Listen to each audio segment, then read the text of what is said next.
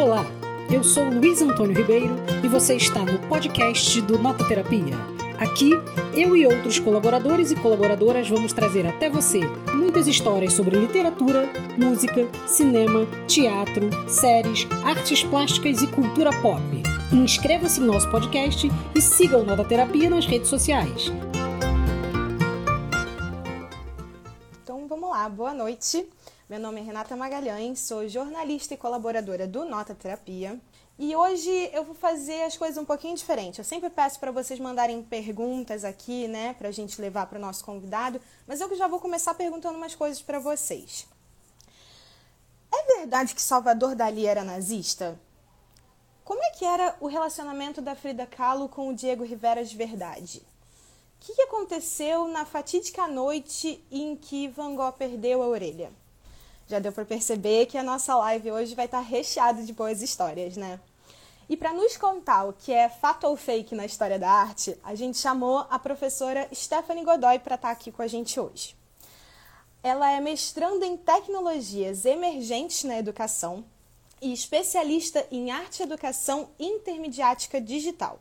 Inclusive, foi por causa do perfil dela, do Instagram, que está aqui no nosso comentário fixado, que a gente ficou meio apaixonado pelo trabalho dela porque ela fala sobre a história da arte de uma maneira bem inusitada. A Stephanie também é pesquisadora em metodologias ativas e se considera uma eterna estudante de arte, principalmente no que diz respeito aos bastidores, que é sobre isso, exatamente isso que a gente vai explorar hoje. Vamos chamar a Stephanie. Ei! Bem-vinda! Obrigada, Renata. Tá me escutando bem? Estou escutando perfeitamente bem. Bom, começar te agradecendo em nome do Nota Terapia por ter aceitado estar aqui com a gente hoje. Não, eu que tenho que agradecer, eu achei fantástico o convite. Boa noite a todo mundo que está aqui acompanhando a gente. Boa noite, Renata. Boa noite ao Nota Terapia, que eu também achei assim, um projeto super inovador, super diferente. Eu acho que é justamente isso que a gente está precisando nesse mundo aí cheio de bagunças, né, Renata? Então, minha eterna gratidão ao seu convite, muito feliz, porque eu acho que essa noite vai rolar muita coisa legal. Oxe, também tô com essa impressão, hein? Você sabe que aqui a gente já gosta de prender a atenção do pessoal desde o início. Então eu já começo te perguntando: qual é a maior fake news da história da arte? Bom, nossa, Renata, essa é uma pergunta tão difícil, porque você me fez ela mais cedo, eu já quebrei tanta cabeça em relação a isso, sabe? E assim, eu vou te trazer duas, sabe? E a, tá. um, um, a primeira, eu acho que não tem como não deixar de começar a falar sobre a história da Margaret Kane.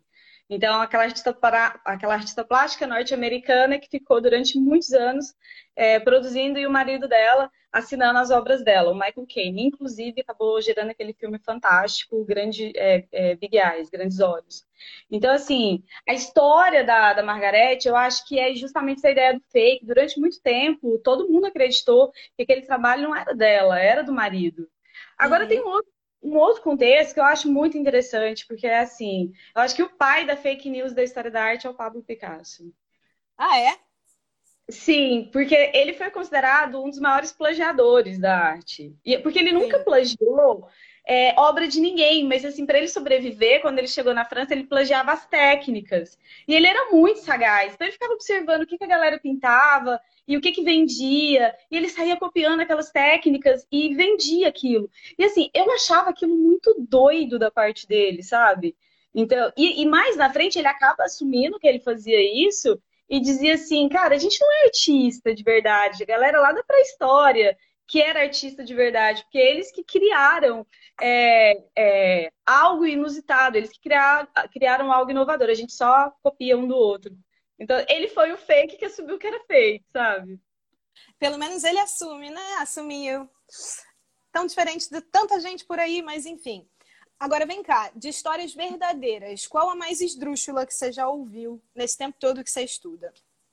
Cara, assim, eu sou muito, muito fã do Bernini. Muito. Bernini, que era um escultor lá do, do, do período do barroco italiano, e assim, ele era conhecido porque ele transformava mármore em carne, realmente, cara, as esculturas dele é algo que você tipo, olha e te prende, sabe? O Bernini em si, eu acho que a vida dele foi algo inusitado, mas tem algum, alguns contextos que não tem como não passar. Quando ele faz uma escultura chamada Alma Danada, que é o busto dele gritando para ele achar aquela expressão de grito, de horror, de dor, com rugas, ele, ele pega um espelho, fica na frente do espelho, pega um ferro em brasa, ele deixa a brasa ficar incandescente, e aí ele encosta no braço. E, e ele vai tendo aquela sensação da carne sendo queimada. E assim, ele não está preocupado com a dor, ele está preocupado com a expressão que ele está vendo, que ele está observando, para ele poder, pra poder ele... colocar na obra para ele poder esculpir. E eu sou muito chocada com essa história dele, e assim, eu acabei pesquisando em diversos lugares, e ele realmente fez isso, sabe? Da mesma E assim, da mesma forma que quando ele esculpe o êxtase de Santa Teresa, que é uma, uma história muito, fantas... muito fantástica, que ele vai estudar a vida de Santa Teresa, que no diário dela ela falava que ela é, tinha é como se ela incorporasse o Espírito Santo e ela levitasse. Ele interpreta aquilo como se ela estivesse tendo um orgasmo. E ele esculpe ela, estão tendo reações de um orgasmo, e é uma escultura sacra que está tá dentro de uma igreja, sabe? Então, assim, para mim, o Bernini, ele foi muito causento, digamos assim, a vida Sim. inteira. Sabe? Maravilhoso, já começamos muito bem. Agora, antes da gente continuar para essa parte das histórias, eu queria que você me contasse um pouco da sua história com a arte e como é que você trouxe essa paixão para o ambiente digital? Ai, Renata, eu, tipo assim, quando eu estudava, né, eu odiava arte. Para mim era pior pior matéria que existia. Era uma fraude para mim, eu não fazia aquilo para mim não fazia sentido. E teve uma professora que fez a gente fazer um trabalho justamente sobre a noite do Van Gogh e o meu grupo resolveu fazer o corte da orelha com uma coisa meio trash, com ketchup, e esse ketchup caiu em cima de mim. Eu, eu fiquei muito grilada com essa história. Mas eu sempre gostei muito de desenhar, eu sou desenhista. É, trabalhei muitos anos como desenhista e acabei entrando na faculdade, na faculdade de artes visuais, para fazer artes visuais, e eu tinha que fazer a prova de aptidão, né? E na prova de aptidão eu tinha que fazer história da arte. Lá vai eu fazer curso de história da arte, tinha 16 anos. Cara, eu dormia nessas aulas. Para mim eram as piores aulas do mundo, era muito chato. Muito, muito chato. Até que numa bela aula, eu tava dormindo de babá na aula. Aí o professor foi me contar, foi contar para a turma a história do futurismo. E aí ele falou assim: olha, o Filippo Marinetti, a família dele era amiga da família Mussolini. Eu, oi? Não, porque as ideias fascistas, elas surgiram, o Benito teve a ideia de fazer o, o, o fascismo partindo do manifesto futurista. Eu, oi? Aí ele aí comecei a fazer, eu comecei a interessar. Eu falei, peraí, você está querendo me dizer que um movimento político que causou na Europa é, fez toda essa revolução é, é, é, nacional na Itália, você está querendo me dizer que isso tudo começou por conta de um movimento artístico? Ele é. Eu falei, para, vem cá, me conta mais então. E aí, aí eu... pegou. Aí me pegou. E aí eu comecei a me interessar. É, assim, não há. Assim, a arte em si, eu sou muito crítica em relação à arte. Muito, muito, muito crítica em relação à arte. Não acho que a arte seja democrática, não acho que nós estamos preparados. Acho que esse conceito de arte que a gente traz da Grécia Antiga ainda é uma coisa muito elitista. A gente tem que quebrar muito essa questão do paradigma do fazer arte, o consumir arte, e esse patamar de quem produz, né? Porque geralmente quem produz está num patamar acima, lá culpa dos renascentistas que fizeram isso também. Então, assim, quando eu comecei esse aspecto, fui para a faculdade, enfim, na faculdade também eu não me interessava pelas aulas de história da arte, mas quando vinha algum professor que vinha contar tipo um bafo, eu, oi? E aí eu fui começando, aí eu fui começando a entender que eu, tipo, da história da arte em si, daqueles detalhes, não me chamava atenção. Mas quando me contava algum, algum bafo por trás, algum escândalo, aquilo me chamava atenção. E Ou seja, fui... chamamos a pessoa certa para estar tá aqui hoje, né? que bom! E aí, quando eu fui para a sala de aula, Renata, eu fiz justamente isso, sabe? Eu ficava olhando para aqueles, pra aquele bando de adolescente. Gente, molecada acorda sete horas da manhã, cara. Fica com a bunda sentada até uma hora da tarde, olhando para a cara de uma pessoa falando, falando, falando, falando, falando. Ao final de 50 minutos, você não lembra nada do que a pessoa falou para você. Falei, esse negócio tem que ficar um pouquinho mais interessante. Dá para mesclar os dois. E aí eu comecei a trazer essa minha paixão eu realmente tenho paixão pela fofoca da história da arte, sabe? Então, assim, por esses bastidores aí, dessas coisas que aconteceram. E eu sempre me interessei muito, eu sempre me interessei muito pelo novo. Então a gente vive num mundo de mudanças. Me chama muita atenção na arte, arte, contemporânea, porque a arte contemporânea tem esse aspecto mais democrático em determinados aspectos. Então, Sim. por exemplo, eu acho super legal, eu sigo muitos perfis no Instagram de pessoas que produzem arte.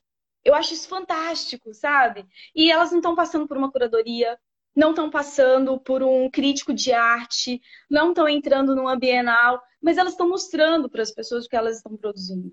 E tem muita uhum. coisa digital, tem muita coisa legal. Então, assim, quando eu trago essa minha pesquisa no contexto digital, é justamente para olhar para essas pessoas que talvez elas nem se intitulam artistas, né? Mas elas estão produzindo arte de uma maneira mais democrática. Eu, para ver essas obras, eu não preciso entrar dentro do Louvre, ficar horas numa fila. No meu perfil do Instagram eu consigo ver.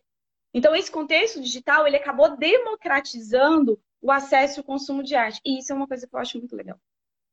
Engraçado que era justamente a minha próxima pergunta. Se você achava que quando você coloca a arte, que é já um segmento considerado elitizado, já a parte dos outros, no ambiente digital se favorece essa democratização. Inclusive, eu venho percebendo, na pandemia principalmente, uma explosão de perfis que talvez eles já sempre existissem, mas agora eles também estão ganhando muitos seguidores, né? Porque as pessoas elas estão mais em casa, estão vendo isso. Teve uma explosão de perfis de colagem, por exemplo, né? Que eu não, não tinha isso antes. Eu acho o seguinte, eu costumo dizer assim, agora como pesquisadora, aquela parte um pouquinho mais chata, mas enfim. É, nós estamos vivendo um momento de. É, a gente está tá colonizando um novo território. Antes do território da internet, a gente entrava de vez em quando, ali olhava um e-mail, entrava de vez em quando numa rede social, enfim. A gente está colonizando, porque a gente está vivendo agora. Então, uhum. basicamente, por conta da pandemia, basicamente tudo está acontecendo no contexto virtual. Então a arte também está aprendendo a se modelar nesses novos meios. As pessoas, e assim, existe essa coisa do você consumir arte que está no novo contexto e as pessoas produzirem arte também no novo contexto. Por exemplo, a ferramenta que mais explodiu nos últimos, nos últimos meses foi o Canvas. Todo mundo entendeu o que é o Canvas, né? Então, todo mundo entendeu que eu posso deixar o meu perfil mais organizadinho, mais bonitinho, eu posso ganhar mais seguidor, eu posso fazer uma colagem digital, eu posso trabalhar com fotografia. As pessoas estão experimentando. Então, eu acho que sim, o contexto digital favorece bastante nessa linha da democratização, tanto do consumo quanto da produção artística. Sim, que bom, né? Porque o que a gente, como você mesma colocou, mais precisa é consumir cada vez mais arte e levar a arte cada vez a mais pessoas, especialmente nesse momento. Agora vamos entrar na parte gostosa das excentricidades, das brigas, das disputas da história da arte. A gente já falou sobre algumas, mas eu queria que você me contasse o que, que realmente aconteceu na noite em que Van Gogh supostamente cortou a própria orelha. Cara, essa noite ela é um. É, é, já teve filme, filme francês, já teve documentário, já teve tese de mestrado. Se você der uma pesquisada, você vai achar coisa demais sobre essa noite, sabe? Mas assim, ó, vamos tentar entender alguns contextos, né? Então, assim, Van Gogh sai da, da, da Holanda e vai para a França. Só que ele. Nisso porque quem leva ele para lá é o irmão dele, o Theo, que era um marchand. Então, o irmão dele, tipo, conhecia a galera toda lá, desses artistas e tudo. Só que o irmão dele já sabia que ele, ele era muito apegado às pessoas, assim. Sabe aquela pessoa que é apegada e é grudenta, né? E ali o Theo tava namorando, então ele não queria... O Van Gogh era muito ciumento, muito ciumento. Então, o que que ele fez? Ele pegou o irmão, colocou ele numa cidadezinha próxima, que foi em Arles, deixou ele lá. Então, olha, início ele já tinha promovido algumas pinturas, né? Aquela mais conhecida que são os comedores de batata, que é uma pintura bem sombria, que você olha e você fala, cara, isso não tem nada a ver com Van Gogh. Aí uhum. o irmão fala, ah, falou, tipo, você quer aprender a pintar? Você quer pintar? Então vem pra cá que aqui a gente vai te dar um help, vou te dar um help aqui. Beleza. Só que o que, que acontece? Ele acabava se sentindo muito sozinho, né? E ele conversava muito com o Theo via cartas. E aí ele manda uma carta para o Gauguin, que o Gauguin era um pintor super famoso, só que o Gauguin, ele era muito arrogante, que ele era ex-bancário, ele, tipo, ele não se achava, ele tinha certeza. E aí o Van Gogh vai mandando cartas para ele, tipo, convidando, sabe, você podia vir para cá um dia pra gente pintar junto e tal. Aí, o Van Gogh conta isso pro Theo. O Theo, com dó do irmão, paga pro Gauguin ficar lá com ele. Vai ficar uma temporada lá, vai ficar uns dias lá para eles pintarem juntos. E aí tá rolando, eles estão pintando. Só que tem relatos de cartas que o Gauguin manda, por exemplo, pro Paul Signac, que eles eram amigos, e em que o Gauguin fala assim, cara, eu preciso sair daqui logo porque esse cara é insuportável. Esse cara é muito chato, é grudento, é insuportável. E nisso, o, o, a noite da briga deles, né? Porque tudo começou ali com uma briga do, do Van Gogh com o Gauguin. Porque o, o Gauguin decide ir embora. Ele fala, não, eu não vou ficar aqui mais, esse cara é insuportável, vou vazar daqui. Só que tem um detalhe que aconteceu essa noite também, que foi descobrir muito tempo depois. Nesse mesmo dia, o Van Gogh recebeu uma carta do irmão. E nessa carta do irmão, essa carta ficou perdida durante muito tempo. Foram descobrir essa carta, essa carta por conta de um quadro que o Van Gogh pinta e notaram que tinha uma carta como detalhe. Aí foram, foram lá com a lupinha e perceberam que o Theo tinha mandado uma carta para ele. E nesse dia ele disse que ele ia se casar, que o Theo ia se casar. Aí foram duas situações que juntou. O Van Gogh já não tinha aquele psicológico muito bom. Então, o irmão ia se casar e ele morria de ciúmes do irmão. O Gauguin vai embora, eles acabam tendo uma briga. Nessa briga, o Gauguin pra, o Van Gogh, para chamar a atenção do artista, aí é que tá a grande situação. Ele cortou a orelha ou foi o lobo? Sim. Porque o que, que acontece? Existem muitos relatos que dizem que ele cortou o lobo. Só que tem um médico que era o Felix Ray, que inclusive o Van Gogh pinta um retrato dele, que ele faz um desenho e manda por carta para o Van Gogh com o, a parte do rosto é, onde a orelha está inteira, um corte e na parte de baixo desenhado só com um pedacinho do lóbulo. Então, assim, um médico relata que ele realmente cortou a orelha, mas a maioria dos relatos diz dizem que foi um lóbulo. Né? Aí o que, que acontece? Na madrugada, ele rolando com aquele negócio na mão, ele bate na porta de um prostíbulo, e aí quem sai é a Gabi, que não era prostituta, ela estava lá como faxineira, ela estava limpando, né? E ele entrega para ela e dizem que ela guardou essa orelha durante anos, tá? Os restinhos dessa orelha ela guardou durante anos. Ah, que delícia! Bom, falando sobre partes do corpo ainda, por que que algumas obras renascentistas têm pessoas com seis dedos? Essa história é muito interessante. O Renascimento ele tem muito misticismo, né? Assim, eu gosto muito dessa coisa da teoria da conspiração que o Renascimento traz, sabe? Esses artistas renascentistas, assim, eles são muito causantes também. O Rafael, é, ele é para mim ele é considerado o ápice do, do, do, do, Renascimento. A gente fala pouco dele porque ele era tão perfeito, ele nunca causou nada. Tipo, não tem uma fofoca dele, sabe? Eu fico muito grilada com isso. Ele era muito perfeitinho, porque ele fazia questão de analisar o que, a galera fazia de merda e falava, não, eu não vou fazer isso. Só que ele tinha uma parada que foram descobrindo recentemente. Ele era tão ligado a esse lance de perfeição que é, os, os autorretratos que ele faz notaram que ele meio que faz uma cirurgia plástica no rosto dele. Ele criou, ele foi o cara que criou o, o Photoshop. Criou o Photoshop, é verdade. Ele foi o cara que criou o Photoshop. Então ele alinha o nariz, ele alinha o queixo para o rosto dele ficar perfeito. E aí a, a, o lance dos seis dedos, porque existia todo um misticismo que a pessoa que nascia com seis dedos, ela tinha uma visão do futuro, uma visão do cosmos. Então, o sexto dedo era como se fosse a representação quase que do terceiro olho.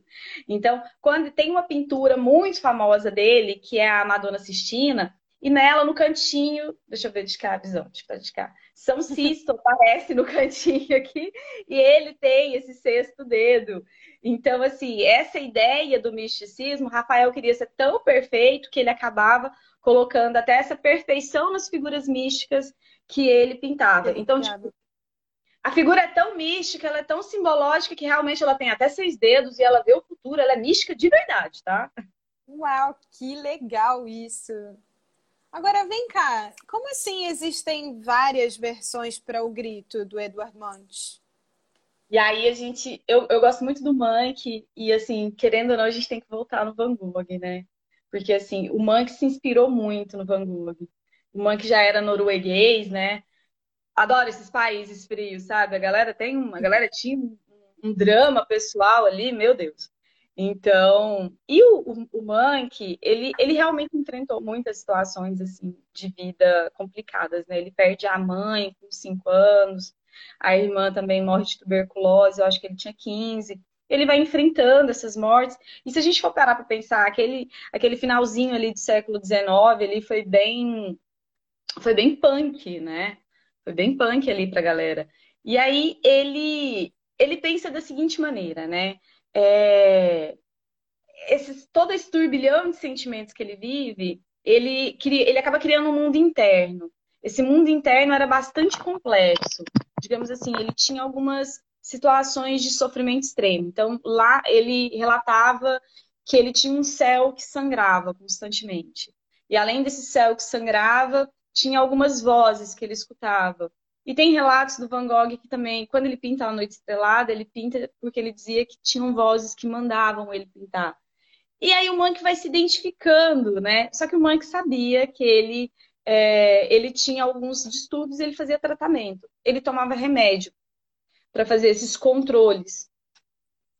O, quando ele pinta a primeira versão do Grito, que se eu não me engano foi em 1983, se eu não me engano, tô péssima com datas, mas quando ele pinta a primeira versão, que é essa mais famosa que a gente conhece, ele, ele percebe que ele está jogando para fora tudo isso que está ali interno. Então, o grito é realmente essa vontade que ele tem de explodir, jogar para fora tudo. Aqueles dois homens que tá lá no finalzinho da ponte é justamente a representação desse grito que ele quer colocar para fora.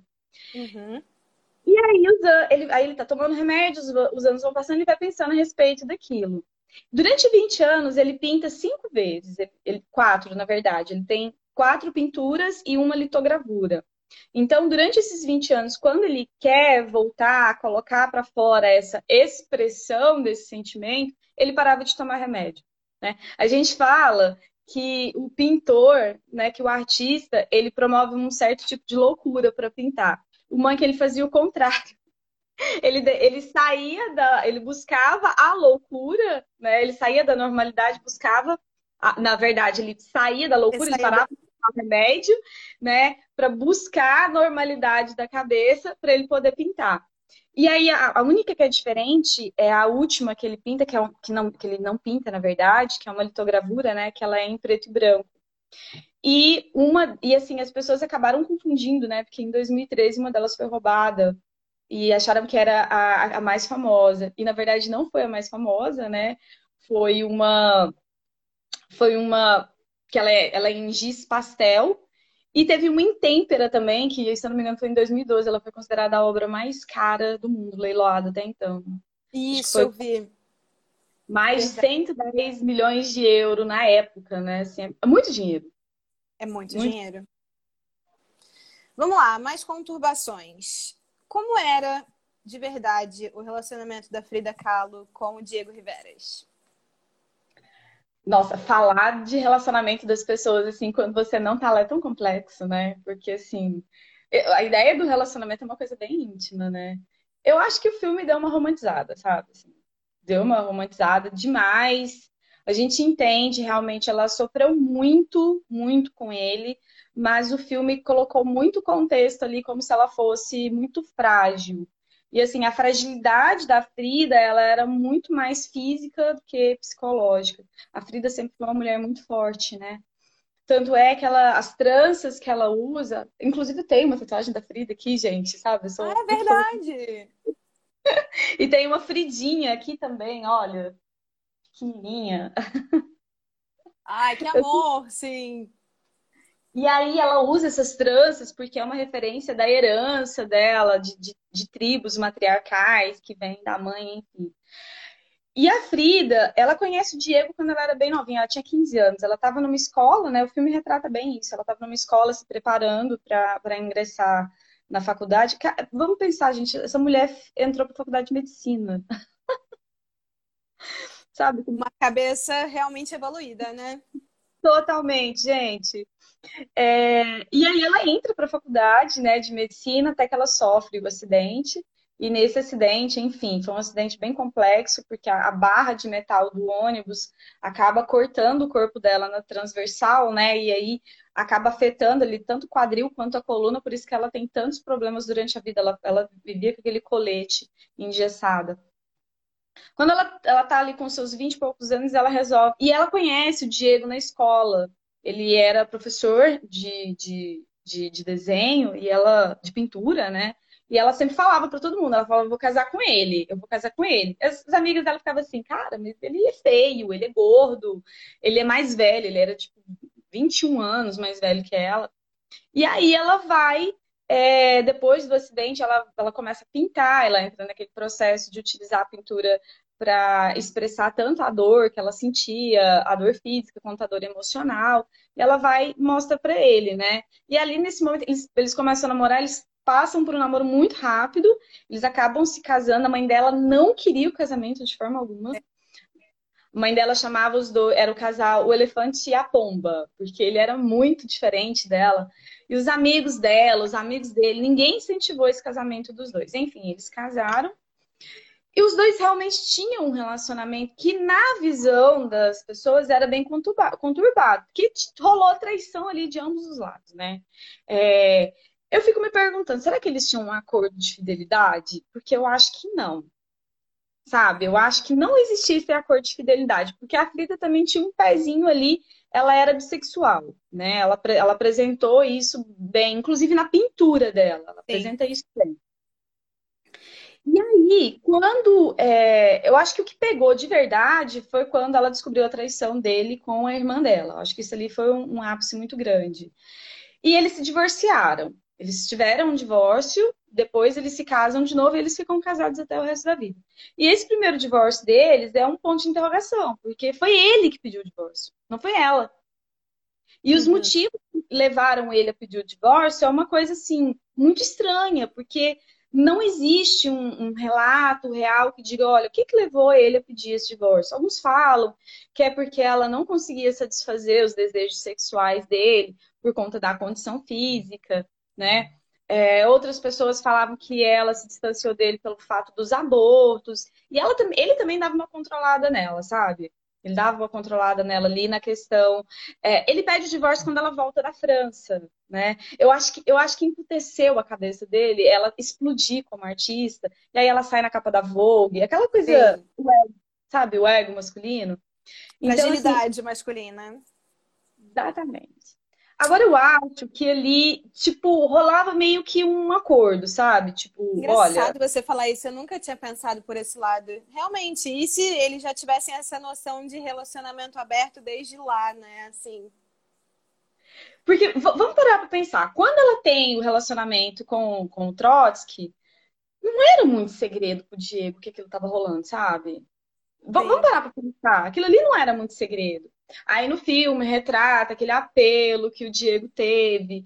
Mas se a gente for parar para pensar como eles ali é, se comungavam, como eles viviam entre amigos, relatos assim deles em festas, em bares, em que ela beijava mulheres, beijava homens, aí eu fico me questionando: será que ali não rolava meio que um, um acordo? E principalmente nesse, nessa conotação, nesse sentido da sexualidade, da condição dela física? Uhum. Eu acho que o que ela falou de verdade foi com a irmã. Tipo, não, irmã não. Passou dos limites. Passou dos limites. É isso. Pulando agora para Salvador Dali. Vamos conversar um pouquinho sobre ele. Muita gente acha que ele foi o criador do surrealismo. Você, o seu Instagram já me ensinou que não. E rola por aí uma boataria de que ele seria nazista. Vamos conversar um pouquinho sobre ele. Mas vamos lá. Falar de política é uma das coisas mais é, legais do mundo porque dá pra gente falar mal de muita gente. Nossa, você é muito das minhas. Vai lá. Gente, dá pra falar mal de muita gente, assim, tem muito assunto, né? E assim, realmente, Salvador Dali não queria o surrealismo. Eu gosto muito do surrealismo, porque eu acho que do, do modernismo, ele é o que está mais próximo da gente. E qualquer pessoa, se você perguntar alguma coisa de surrealismo, ela tem alguma coisa para falar de surrealismo. Ela pode não conhecer Sim. a fundo, mas sabe, a gente usa a palavra no cotidiano. Nossa, isso Sim. é surreal, enfim. E ele era muito novinho quando criaram o surrealismo. Acho que ele tinha 17 anos, mas ele era um prodígio, sabe? E eu, particularmente, sou mega fã da técnica de pintura dele. Para mim, assim, de técnicas de pintura, ele superou muita gente. Eu sou muito fã dele nesse sentido. Uhum. Mas o Dali, ele tem muita, muita incongruência na personalidade dele. Ele era uma pessoa muito doida. Porque ele não entendeu que o surrealismo, ele criado pelo poeta André Breton, né? André Breton e alguns outros ali faziam parte do dadaísmo. E o dadaísmo foi aquele movimento controverso ali para bater de frente com o futurismo. Então, eles tinham uma ideia, eles eram anarquistas, é, eles tinham a ideia de promover algumas situações para chocar a sociedade artística. E aí, o André Breton, olhando aquilo, ele resolveu sair fora do dadaísmo, falou: não quero fazer parte muito desse contexto, então vou criar algo mais sofisticado. Nós vamos continuar sendo contra, nós vamos bater nessa hipocrisia da sociedade, mas de uma maneira mais sofisticada. Então a gente vai trabalhar com o inconsciente, com aquilo que está promovido dentro da mente humana, que a gente pode tirar essa sordidez sem a pessoa poder observar. O trabalho do Magritte é muito dentro desse contexto. Uhum. Aí me vem o Salvador Dali. Novinho, prodígio, pintava super bem, vem aqui fazer parte da galera e tal. E aí, com essa coisa do inconsciente, a galera do surrealismo tinha uma pegada forte ali com os trabalhos do, do Freud. Né? Então, Freud estava ali com aquela questão da psicanálise. E a gente sabe que o Freud, tudo dele terminava em sexo, né? Tudo tinha um apelo sexual. Sim. Incrível. Né? Tudo tinha uma vagina e um pênis no meio ali. Era, ele resolvia qualquer problema com isso. Ou vamos falar da família, vamos trazer também, né? Exatamente. E aí, o que, Talvez que acontece? até junto. Então, e aí justamente essa questão da família, né? Aí o Dali era bem novinho e tal, e aí ele... Sabe aquela coisa da mãe, da, da fase fálica da criança, não sei o quê? E aí o, o Dali olhou e falou assim, nossa, é, eu tenho desejo, eu tenho, eu tenho sonhos eróticos com minha mãe. E aí ele pinta a obra Um Masturbador. Aí a sociedade surrealista olha e fica assim, não. Eles já estavam ali dando uma olhada, sabe, de rabo de olho no que, que ele estava aprontando. Aí, beleza. Me vem a questão da Guerra Espanhola, né, da Guerra Civil Espanhola. E aí, ele era espanhol e ele estava muito voltado com a questão do, do, do general Franco. Ele apoiava ali né, a situação do general Franco e tudo, muito antes né, de, de, de, de ter aquela situação lá da, da explosão de Guernica, que foi em 37, se eu não me engano, ele, ele é expulso. Cara, ele foi expulso do movimento. Eu não sei se foi em 34 ou em 36, mas foi antes da, da situação da Guernica. Então, assim, ele estava flertando com algumas situações. Agora, falar assim, dali era nazista, ele nunca assumiu isso claramente. Mas quando ele pinta a obra O Enigma de Hitler, né, que aparece, é uma bandeja gigante que tem a fotinha de Hitler lá, e antes ele solta uma frase também, algo mais ou menos assim, que as costas de Hitler eram tão bonitas que era uma carne que dava vontade de comer. Então, é, isso chamava bastante a atenção das pessoas, sabe? Incomodava bastante as pessoas. E essa obra, O Enigma de Hitler, eu, eu acho que ele fez para provocar o André Breton. Porque o André Breton fez uma pintura chamada O Enigma de Giuliano Polinari, que é o cara que, que cria o nome surrealismo. Então, assim, eu acho que ele fez para provocar. Porque ele era muito excêntrico. Ele era muito excêntrico. Ele faz algumas, mais umas duas pinturas relacionadas com. Ele, ele, ele dizia que ele gostava da mente do Hitler. Então, assim, dizer que ele, ele assumiu que ele era nazista, não, ele nunca. É, um exagero, já seria um exagero.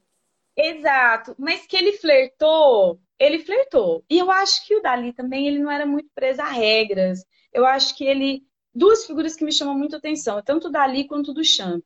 Duas pessoas que eram libertas para fazer suas experimentações. Claro que o do Champ nunca saiu, né, com um tamanduá na coleira rodando por uma cidade como Dali fez. Teve já um né? comentário falando sobre isso. né? Então, assim, o Dali tem essas excentricidades. Tanto é que quando ele é, ele acaba sofrendo uma perseguição ali por algumas pessoas, justamente por conta dessa ideia dele ser nazista não, e ele tem que se mudar para os Estados Unidos. E quando ele vai para lá, ele faz um dos trabalhos mais legais dele, para mim, que é quando ele faz um, um filme com o Walt Disney. Foi, foi nesse momento, então? Que 40... também é uma figura bem controversa, né? uma figura bem controversa também. Eu acho que os pensamentos se alinharam, sabe? Sim. Deu uma, tipo assim, a galera ali se juntou, né? A galera da extrema direita. Oxe, como estamos vendo, né? A história é cíclica, mas enfim. Cara, muita história boa. Conseguiria te perguntar sobre inúmeras outras, mas agora eu quero te propor um jogo, porque senão a gente não chega até o final com todas essas informações maravilhosas. Vamos lá. Vou te falar uma afirmação, você me diz se é fato ou fake, e aí você me dá uma explicadinha rapidinho da história, tá? Sim. Competições de arte já fizeram parte dos Jogos Olímpicos. Verdade. Me conta. Fizeram parte ali dos primeiros anos, né? Então foi de 1912 a 1948, foram sete edições. Vamos pensar assim, Jogos Olímpicos, eles são uma rememoração da, do culto a Zeus na Grécia Antiga. Então, para a galera acalmar Zeus lá na Grécia Antiga, faziam os jogos, né? E eu acho massa pensar nisso. Né? só homem podia participar e todo mundo tava pelado também. Bom, e, e, e, assim, a arte para os gregos era muito importante. E eles tinham umas competições entre os artistas para ver quem é que fazia a pintura mais real. Aí tem até uma historinha, conta rapidinho, que é dois pintores vão. Isso lá na Grécia Antiga. Eles vão. É, cada um tem um painel, e aí eles pintam em horários diferentes e aí cobre com uma cortina. E aí no dia do julgamento eles abrem a cortina. Aí vai lá o primeiro. O primeiro abre a cortina, é uma janela, e nessa janela tem uma, uma bacia com um prato cheio de frutas. E aí vem um pássaro, é, ficou tão real que vem um pássaro e tenta bicar a fruta. Aí pediu pro concorrente, né? Agora abre a sua cortina. Ele ficou quietinho. Fala, abre a sua cortina. Ele ficou quietinho. E ficaram repetindo isso. Até que a galera entendeu que o que ele tinha pintado era a cortina. Uau! E assim, Incrível! demorou pra galera sacar. Ele tinha pintado a cortina. E ficou dias lá a cortina pintada. E, enfim. Como os Jogos Olímpicos, eles traziam essa questão do, das modalidades da Grécia Antiga, eles também trouxeram, tipo, vamos colocar aqui competição para a galera pintar também, vamos ver quem pinta melhor. Mas naquele momento das Olimpíadas, dos Jogos Olímpicos, somente os pintores amadores podiam participar. E aí, com o tempo, só foi entrando os artistas profissionais. Eles, não, vamos cortar aqui, porque senão não vai dar muito certo. Mas aí a modalidade era essa? Quem fizesse uma pintura mais próxima à realidade ganharia? É isso? Não, aí dependia do, do ano, qual era a proposta deles. Mas a ideia era, se, sempre, tipo assim, principalmente os Estados Unidos, eles gostam muito dessa ideia do naturalismo. Quando você pega ali final do século XIX, início do século XX, eles gostam muito dessa ideia do naturalismo. Então, a, a cópia da perspectiva, da luz e sombra, da realidade, eles afundam muito em relação a isso. Entendi. Gente, mas essa alegoria é maravilhosa, adorei. Vamos lá, mais uma afirmação. Leonardo da Vinci já foi preso. Fato já. fake? Já. Já, ele foi preso jovem, é, na época que ele era. É... Gente, ó, desculpa, eu tô aqui me mexendo, porque Goiânia é o seguinte, gente, tá? Nós estamos aqui no, no na beira do portal do inferno. Então, assim, certeza. certeza que hoje deve estar tá rolando alguma abertura de porta lá, porque, nossa, tá muito quente aqui. Tá muito. Aqui no Rio de Janeiro também tá. Muito abafado. Inclusive, eu saí um pouquinho, não sei se você viu, porque eu tava puxando o ventilador, porque eu tava morrendo de calor. Não, mas faz parte, porque, nossa, tá demais. É, quando, tipo assim, no, no Renascimento, né, na Itália antiga, o homossexualismo era crime, né? Inclusive, dependendo do que era pego, a pessoa pegava crime de morte, é, pena de morte, a pessoa morria uhum. homossexual. Tanto é que tem altos bafos da Mona Lisa por conta disso, né? Tem umas teorias que dizem que a Mona Lisa era uma maneira do Da Vinci esfregar na cara da sociedade que ele era gay sem ninguém entender. E, enfim, é, antes dele ser quem ele era, é, ele, ele era estudante ali no ateliê de um, de um grande mestre chamado Verrocchio. E aí ele foi pego com um dos outros é, estudantes, né, alunos de pintura. Um aprendiz, né? Um aprendiz, exato. E ele acabou sendo preso. E assim, aí o Verrock foi atrás, outras pessoas foram atrás para desmentir e falaram: não, que é isso, gente, o menino é inocente.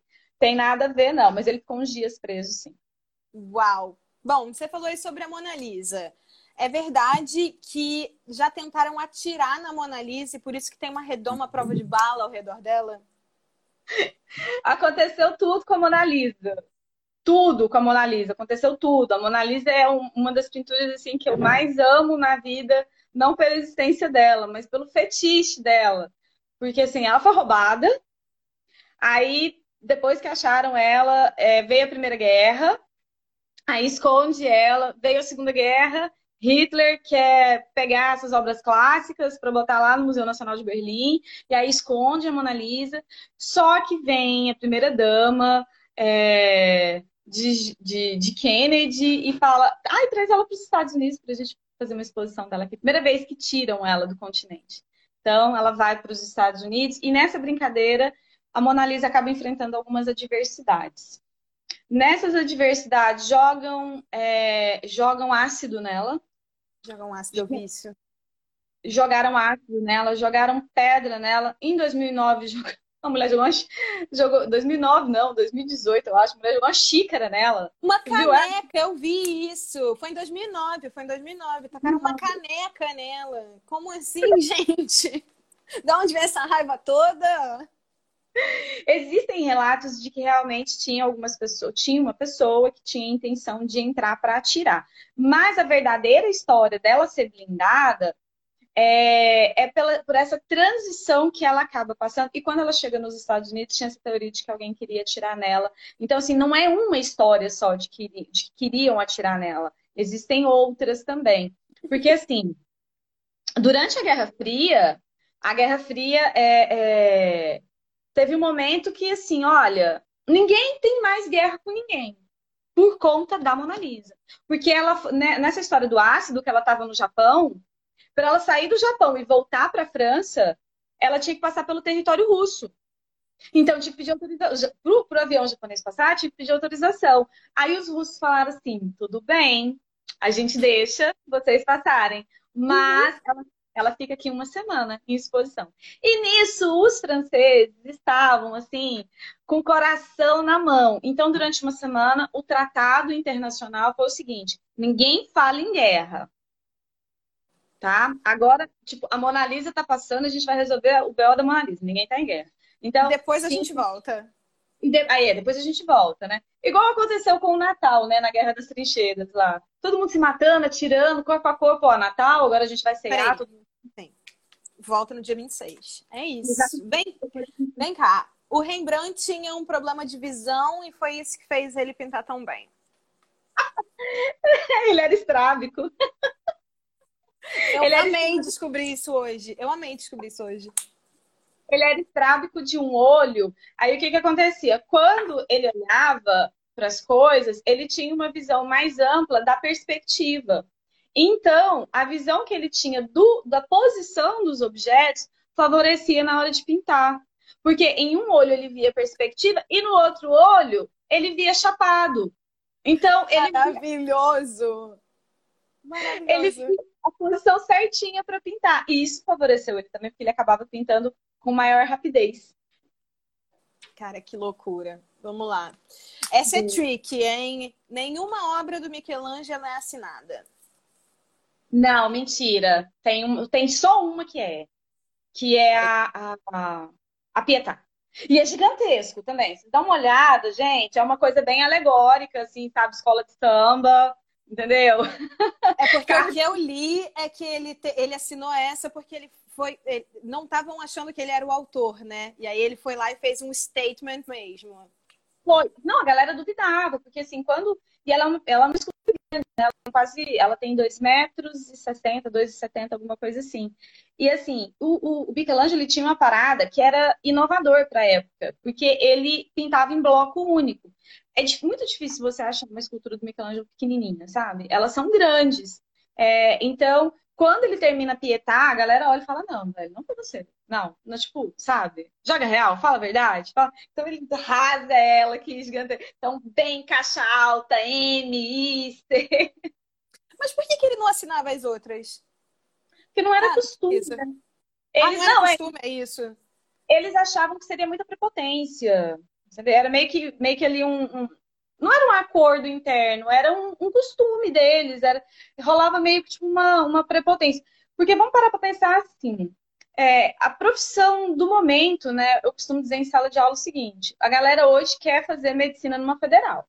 Esse é o, o fetiche, né, da galera, né? Passar no Enem. Naquela época era você entrar pro ateliê de um mestre e se tornar artista. Tipo, se você conseguisse, velho, tu tava, ó, tu ganhou na loteria, sabe? Você vai ser o cara. Era a profissão do momento.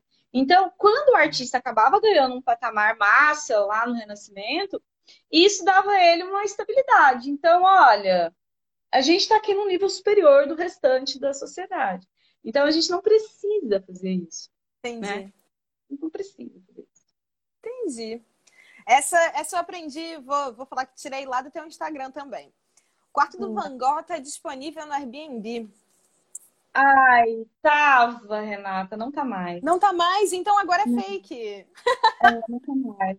Ah, Mas tipo assim. Tempo. Não, foi o seguinte: foi em 2016, a, a Galeria Nacional de Chicago fez uma exposição do Van Gogh. E aí eles trouxeram. É, tipo, foi uma, uma, uma das exposições mais interessantes que eu vi, porque não era só as obras dele, mas era também informações sobre ele. Então, é, eles fizeram uma réplica do quarto. E a réplica era perfeita, perfeita. Só que quando eles estavam com a ideia de fazer réplica, na época o Airbnb estava eles consolidando o mercado, né? O Airbnb fez a proposta para a galeria, falou assim: vamos fazer de verdade o quarto? E aí a gente coloca, durante 28 dias, a gente libera uma estadia por dia e a galera vem e, e, e, e pode dormir. E eles fizeram numa perfeição tão grande que qualquer posição que você fique dentro do quarto dá o um aspecto que você está dentro da pintura dele de verdade. Nossa. E assim, era, e era, na época era barato, era 10 dólares a, a diária. E assim, na hora que o Airbnb soltou, que ele cravou 28 dias, duas horas, não tinha mais nada. Acabou, fechou tudo. Esgotou. Caramba! Uau! Meu sonho. A última. Nossa, ah. sonho, com certeza. A última, antes da gente passar para a pergunta da galera, essa é bem, sim, curiosidade minha, porque também é algo que me deixa, assim, intrigada. O Banksy é o vocalista da banda Massive Attack? Meu sonho! Quem é ele, Stephanie? Sério, é? Renata, hoje eu tava, assim, eu sou viciada em noticiário. É sério, eu não sou uma pessoa muito normal, não. Eu tava assistindo CNN Bom, sou jornalista, tá tudo em casa. Vamos lá. Aí eu tava assistindo o e assim, eles estavam justamente falando sobre ele hoje, sabe? Ele teve um surto psicótico porque ele não tá podendo mais fazer, é, fazer as, os grafites dele, então ele grafitou o banheiro da casa dele. Você viu essa? Dos ratos? Não! Banheiro da casa. Ai, gente, sério. A mulher, a mulher dele, quando abriu, ele ficou louca que ele grafitou ratos no banheiro e ficou lá. Aí ele falou para ela: Não, eu, como eu não posso fazer minha arte na rua, eu vou ficar aqui. Inclusive, ele liberou leilão de novo da menina com balão, né? Vamos ver se, vamos ver se ele vai destruir de novo ou não. Pois Cara, é. a, ideia, a ideia dele, para mim, é uma das ideias mais geniais do mundo, porque ele é anônimo. Então, assim, a gente não sabe realmente quem é ele. E de, tem uma teoria que ele pode ser uma mulher.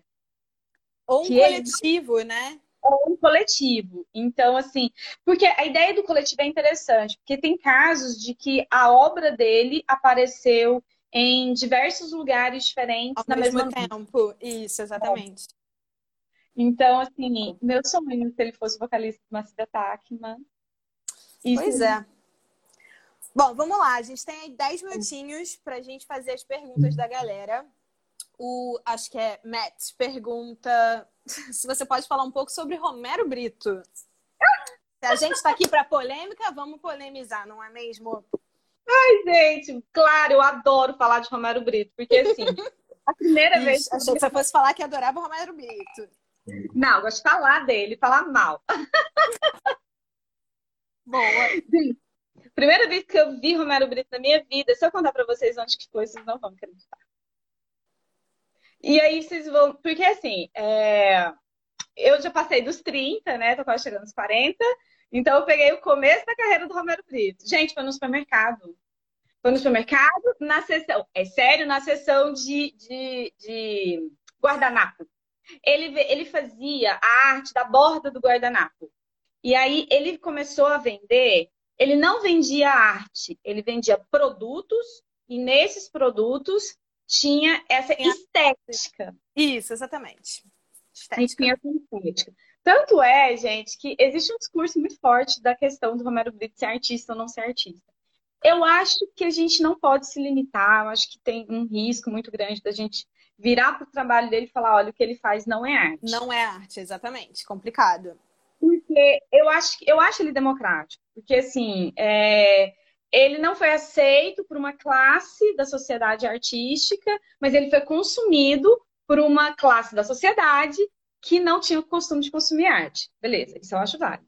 Agora, falar, você gosta do, do Romero Brito? Não, eu acho ele extremamente arrogante, acho ele completamente sem um pingo de criatividade, acho que o que ele faz é, ele tira do pente, é, inclusive, se você pega uma obra do, do, sei lá, do Da Vinci e você desconstrói ela, você, você vai ter uma releitura do, do Da Vinci.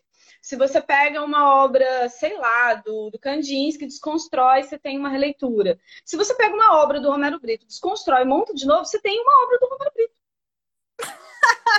Essa foi a melhor definição que eu já ouvi. Melhor definição. Não, e outro e... detalhe. Aquela, sabe, aquela performance da gerente do restaurante. Eu, assim, eu, isso.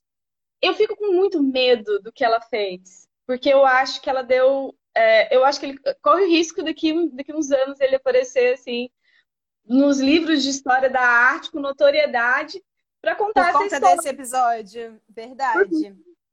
Mas ela é minha heroína. É. Também, também. É, pode ter consequências graves, mas é isso. Mandou muito bem. A Helena pede para você falar um pouquinho da treta entre Dali e Bunwell. Cara, essa treta é muito interessante porque os dois foram, os dois fizeram um trabalho juntos, né? E, inclusive, eu não sei se você viu, eu fiz uma postagem justamente sobre isso.